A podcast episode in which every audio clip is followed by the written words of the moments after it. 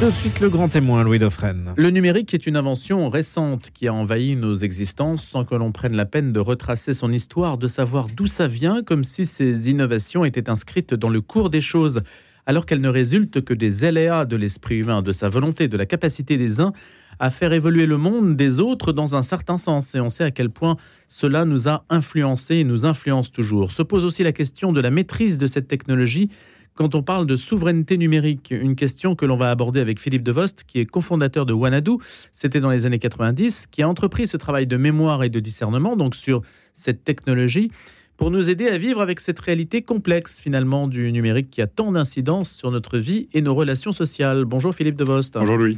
Aujourd'hui, vous dirigez une école d'ingénieurs, 3500 étudiants qui s'appelle EPITA. Qui s'appelle l'EPITA, oui, et qui est présente dans cinq villes en France, à Lyon, Toulouse, Strasbourg, Rennes et bien sûr Paris, où elle a été fondée en 1984. Il y a une demande de folie euh, d'ingénieurs. Il y a une demande de folie d'ingénieurs dans tous les domaines de l'informatique et en particulier ces derniers temps euh, dans le domaine de la cybersécurité. Ça tombe bien puisque c'est une des deux, euh, une des deux de l'école depuis sa fondation. Et quelle définition donne-t-on du numérique en fait? Qu'est-ce que c'est? À partir de quand ça commence? C'est une définition extrêmement floue. Le numérique, si on repart, si on repart des débuts, c'est la capacité à représenter l'information sous forme de 0 et de 1. Et à partir du moment, ce qu'on appelle le langage binaire, et à partir du moment où vous avez des 0 et des 1, il se trouve euh, qu'effectuer des calculs et des milliers, puis des millions, puis des milliards d'opérations par seconde euh, sur ces 0 et ces 1 euh, est quelque chose qui maintenant est devenu extrêmement facile. Et donc dès que vous représentez le monde en le discrétisant, en le numérisant, euh, vous avez la faculté de l'analyser, de créer du contenu, euh, d'organiser de, manière extrêmement efficace les communications. Internet n'a été permis que par le fait que l'information qui y transitait était de nature numérique. Donc rien ne distingue l'informatique du numérique? Euh, on, a souvent utilisé numérique comme un terme un peu fourre-tout. parfois même simplement pour décrire ce qu'on ne comprenait pas. L'informatique, c'est ce qui permet au numérique de se déployer. Vous avez de l'informatique aujourd'hui, même dans les réseaux de télécommunications. Vous avez de l'informatique dans tous vos smartphones. Euh, c'est intéressant de savoir, par exemple, qu'une photo que vous prenez avec votre smartphone est à 97% produite par des traitements et des calculs. Euh, l'optique de votre smartphone ne représente que 3% de la qualité de ce qui va être obtenu. C'est donc le fruit, votre photo est le fruit d'un calcul. Alors qu'avant, euh, classiquement, c'était le, clap. Avant, c'était de la physique et de la chimie, c'était de la lumière qui imprimait sa marque sur un négatif. C'était ensuite un travail chimique de révélation de cette image.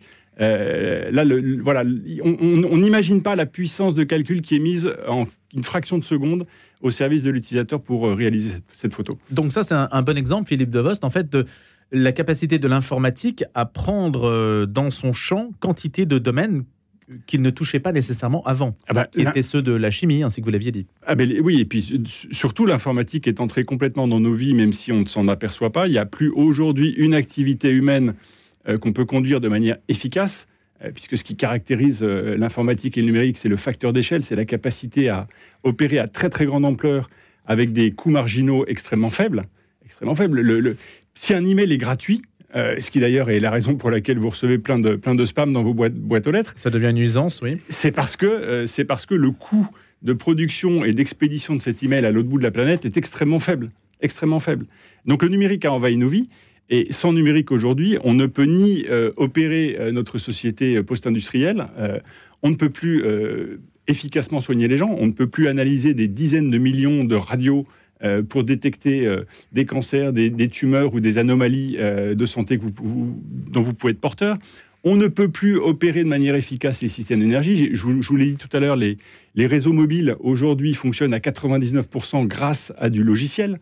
L'ensemble de ce qui va permettre euh, d'affronter les défis de la planète aujourd'hui euh, ne peut être euh, comment dire, résolu à l'échelle qu'avec le concours d'ingénieurs informatiques et avec le concours des technologies numériques. Et c'est ça qui intéresse nos étudiants, c'est qu'ils ont cette aspiration à changer le monde, pour certains à réparer la planète, c'est assez fréquent dans cette génération, et ils découvrent progressivement que le numérique leur permet de le faire et de le faire à très grande échelle. Par exemple, quelle est l'application du numérique à l'un des défis qui angoissent la planète aujourd'hui? Euh, je, vais prendre un exemple que j'aime beaucoup, qui est celui de l'agriculture de précision. Euh, dans un certain nombre de cas, vous avez euh, une contrainte sur vos ressources en eau, vous avez une contrainte sur votre foncier. Aujourd'hui, vous pouvez, grâce à de l'imagerie satellite, analyser très précisément quelles sont les parties de votre parcelle cultivable qui ont plus besoin d'eau ou qui ont plus besoin d'intrants ou de traitements particuliers. Et donc, vous pouvez de manière très efficace, avec parcimonie, apporter ce dont les plantes ont besoin là où elles en ont besoin et quand elles en ont besoin. Et ça, vous ne pouvez pas le faire si vous n'avez pas une capacité à analyser la situation à très grande échelle et une capacité ensuite à aller déposer avec par exemple des drones, mais il y a d'autres solutions, euh, ces éléments dont les plantes ont besoin. Donc vous avez des pays qui savent d'ores et déjà euh, que le futur de leur agriculture et que leur capacité à nourrir leur population dépendra du numérique. Et c'est pour ça, par exemple, qu'un certain nombre de pays euh, en développement ont demandé aux agences spatiales des pays développés de leur fournir les flux d'images satellites, puisque ces pays-là n'auront jamais d'industrie spatiale, ou en tout cas n'en auront pas dans le siècle présent. Quand on parle, Philippe de Vost, de numérique, est-ce qu'on raconte une histoire américaine? On raconte une histoire... on raconte une histoire qui est partie des États-Unis et qui est redevenue quasi exclusivement américaine. C'est ce qui s'est passé ces dix dernières années et, que personne n'a vu, vu venir ou n'a voulu voir venir et dont on peine à tirer les conséquences aujourd'hui en Europe. Mais on oublie complètement que dans les années 90, euh, une grande partie de l'innovation en Europe, notamment en matière de télécommunications, mais pas uniquement, euh, était, encore, euh, était encore très, très prégnante, que ce soit en France, que ce soit en Allemagne, où il y avait des fonderies de microprocesseurs, notamment à Dresde. Et pour des raisons curieuses, étranges, que j'essaye d'esquisser dans ce livre, les, dirigeants, les dirigeants publics ont, considéré que ce n'était pas un vrai sujet, que ce n'était pas important, et on laissait filer. Et aujourd'hui, ça nous C'est-à-dire on laissait filer euh, Ce sont désengagés de cette industrie, qui est une industrie qui exige des investissements, et qui, quand on y regarde de plus près, sont essentiellement des investissements en compétences. Parce que le numérique a une caractéristique très étonnante, c'est que c'est un des seuls domaines de l'activité humaine dans lequel la, distance qui sépare votre intention, ce que vous voulez faire, et la capacité de mettre en œuvre, de faire, euh, c'est juste ce qu'il y a dans votre tête, c'est-à-dire ce que vous avez appris, euh, et une commodité de nos jours qui est un ordi, une connexion Internet. Et c'est comme ça que c'est une des seules industries dans lesquelles, en l'espace de quelques années, vous avez de très grandes personnalités qui ont complètement révolutionné la vie de millions, voire de dizaines de millions d'utilisateurs. Euh, on peut penser à Zuckerberg, Mark Zuckerberg avec Facebook, qui a totalement changé la manière dont on communique et dont on s'informe. Vous pouvez penser, dans un domaine plus technique, à Linus Torvalds, qui est l'inventeur du système d'exploitation Linux, qui fait aujourd'hui tourner 99% euh, de l'infrastructure web et d'Internet. Euh, vous pouvez penser plus, récemment à soit Satoshi Nakamoto, qui reste quelqu'un d'inconnu, mais à Vitalik Buterin, le fondateur d'Ethereum, qui ont totalement changé euh, notre rapport aux crypto-monnaies, au transfert de valeur, c'est parti d'un individu et de ce qu'il avait dans la tête et de ce qu'il avait en termes d'intention et qu'il a fait par lui-même. La facilité d'accès de l'outil. La facilité d'accès de l'outil et surtout cette capacité à mettre en œuvre sans attendre de disposer soit de capitaux extrêmement importants, les capitaux viennent après grâce à l'industrie du capital risque, sans attendre d'avoir besoin euh, d'accéder à des machines, à de l'outillage, sans attendre d'avoir besoin d'autorisation ou de réglementation. La réglementation a structurellement du retard, parce que les gens font d'abord.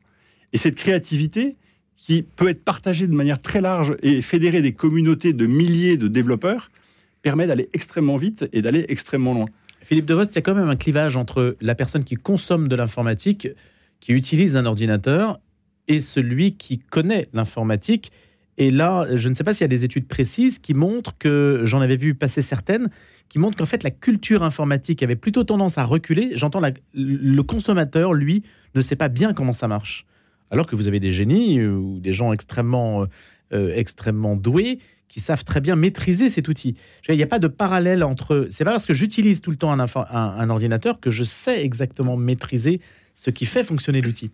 Alors pour moi, ça tient à deux raisons principales.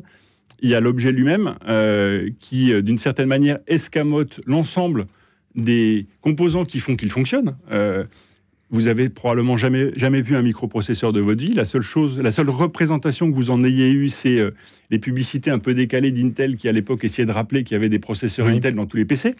Euh, mais qui Alors qu'une batterie de voiture, je vois comment ça marche. Alors qu'une voiture, même si aujourd'hui vous avez moins le droit d'enlever le cache du moteur, on, vous masque un certain nombre de choses, mais néanmoins vous savez encore, enfin vous la voyez. Ça ne veut pas dire que vous, avez, vous allez la démonter, ça c'est ce que font nos étudiants, je fais un parallèle.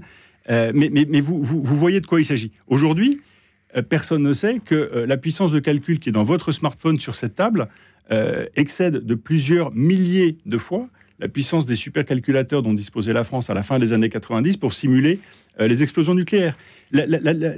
L'outil a escamoté son fonctionnement. Ça, c'est la première chose.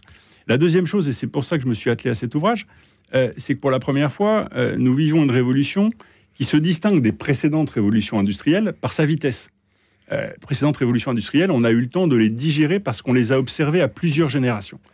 Euh, celle-ci a pris de vitesse tout le monde. Songez simplement que la plateforme Android, euh, qui a permis à, au smartphone de supplanter l'ensemble des modèles de téléphone précédents, euh, a été déployée en un temps record et a touché plus d'un milliard de personnes dans le monde entier en moins de deux ans. C'est phénoménal. Et donc l'usage a complètement, complètement pris le part sur la, pardon, pris la place de la compréhension de l'outil. Euh, et on se retrouve dans des ruptures technologiques qui sont intragénérationnelles.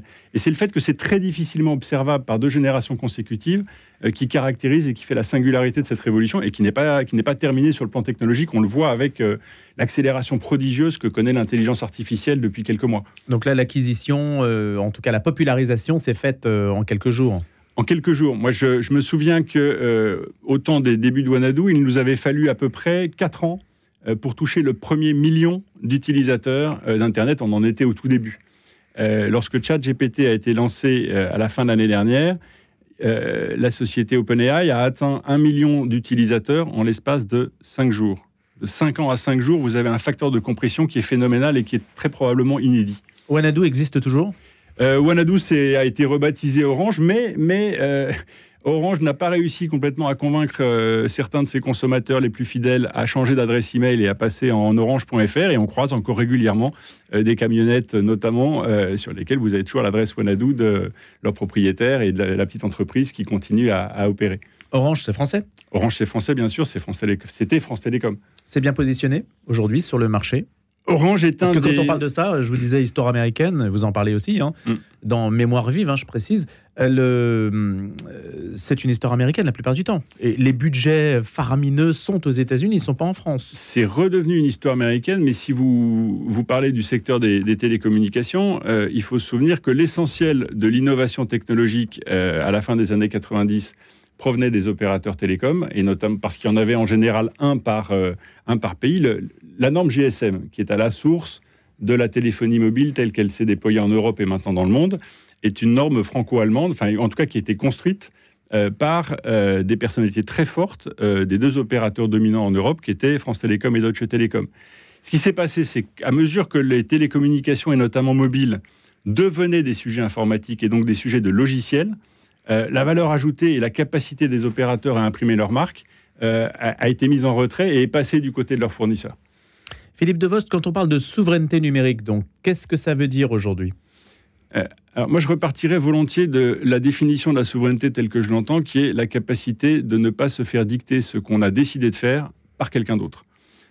Aujourd'hui, force est de constater que nous sommes assujettis, ne fût-ce que sur la question du traitement des données, euh, à l'extraterritorialité euh, de la loi américaine, donc c'est un sujet de puissance. Euh, la souveraineté numérique. Expliquez en un mot. Hein. Euh, l'extraterritorialité américaine parce que c'est quand même un privilège de l'Empire. Euh, c'est un privilège de l'Empire qui permet à l'Empire de considérer que la loi américaine s'applique en dehors des frontières des États-Unis et qui, à ce titre, peuvent imposer euh, à des sociétés qui, n'opèrent pas dans le, aux États-Unis un certain nombre de restrictions ou s'arroger le droit de traiter des données qui ne leur appartiennent pas. BNP en a fait les frais, Alstom, etc. Absolument, absolument.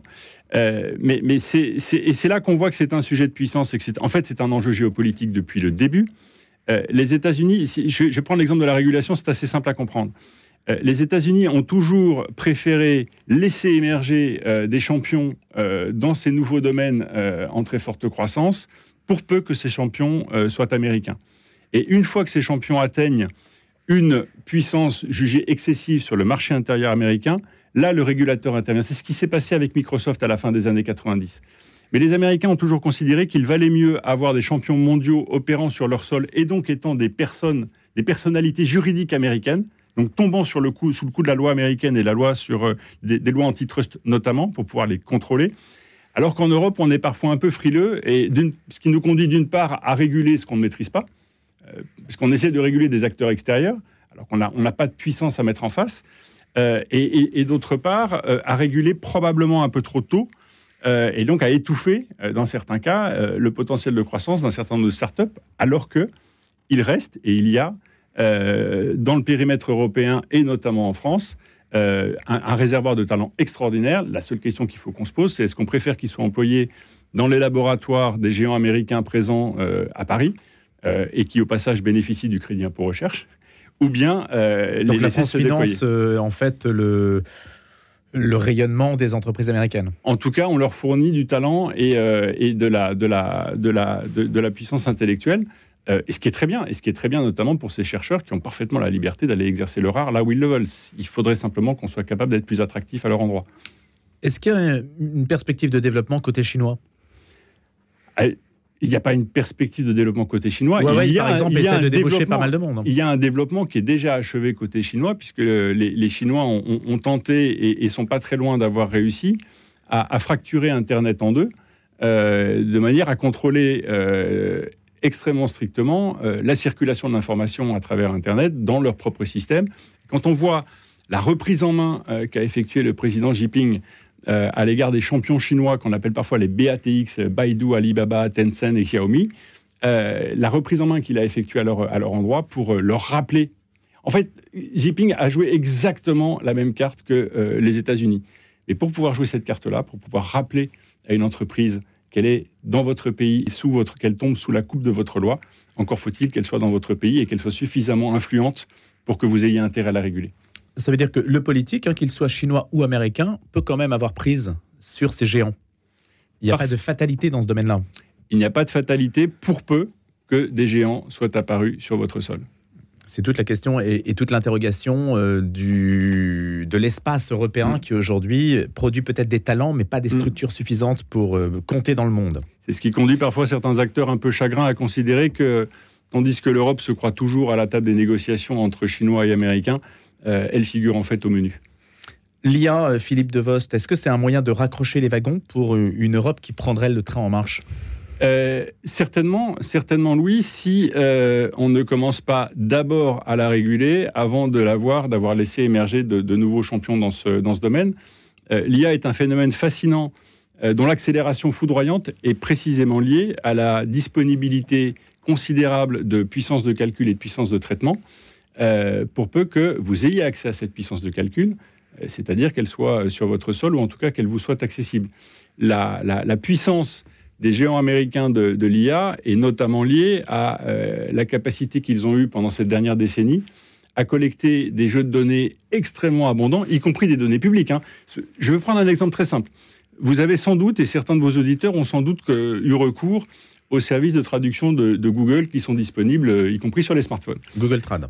Google Trad aujourd'hui, moins de gens savent que Google Trad a démarré euh, grâce à un corpus linguistique public extrêmement vaste qui a été produit par l'Union européenne. Le simple fait que la plupart des textes, euh, des textes de, de, réglementation européens soient traduits en 27 langues a fourni à qui savait calculer à partir de là un matériau extraordinaire pour amorcer la capacité de traduire d'une des 27 langues vers l'autre puisque vous aviez suffisamment de données pour nourrir, entraîner ces systèmes qui fournissent de la traduction aujourd'hui. En fait, une manière de compter, euh, Philippe Devos, c'est ce que vous nous dites, c'est une manière de, une manière de compter, ça serait de produire du corpus.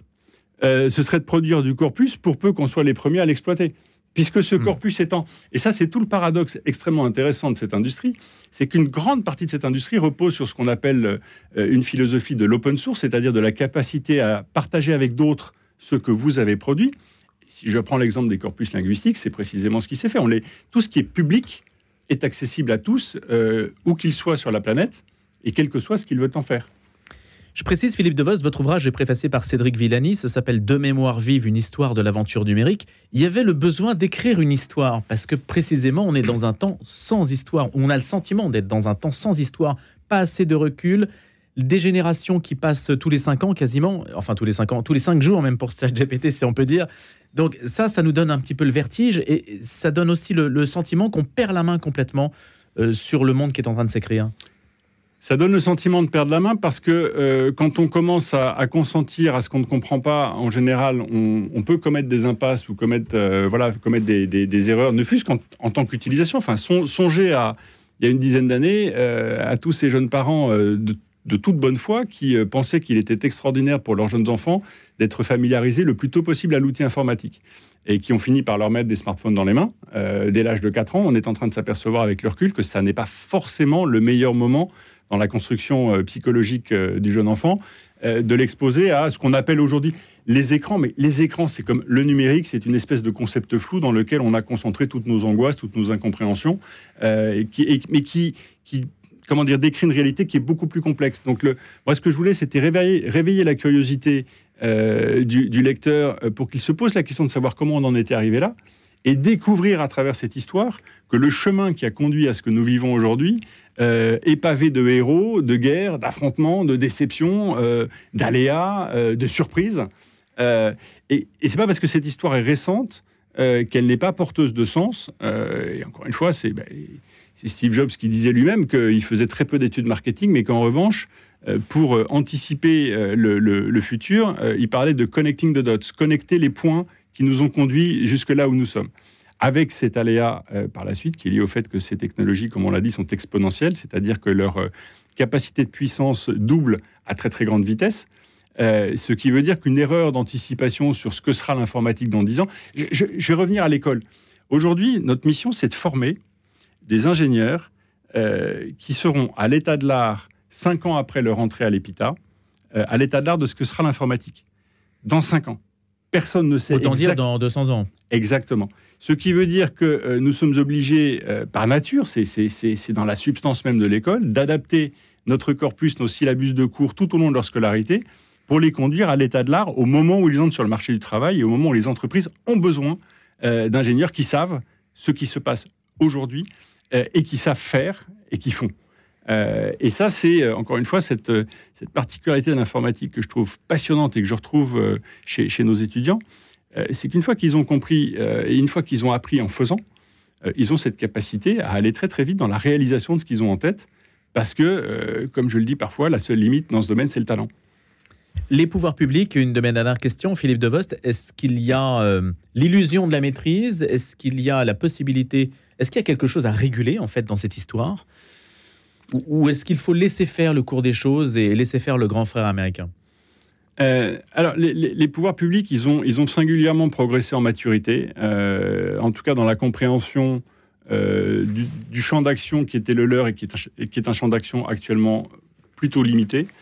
ils régulent pour le plus grand bien des consommateurs, tout en s'apercevant que réguler le grand frère américain ne suffira pas et, qu'encore une fois, il va falloir pouvoir lui opposer, en tout cas mettre à côté de lui, euh, faire émerger à côté de lui euh, des entreprises, des talents qui ont, besoin, qui ont besoin de dynamique. Alors, américain ou chinois, parce que là, pendant que nous parlons, euh, Google nous écoute.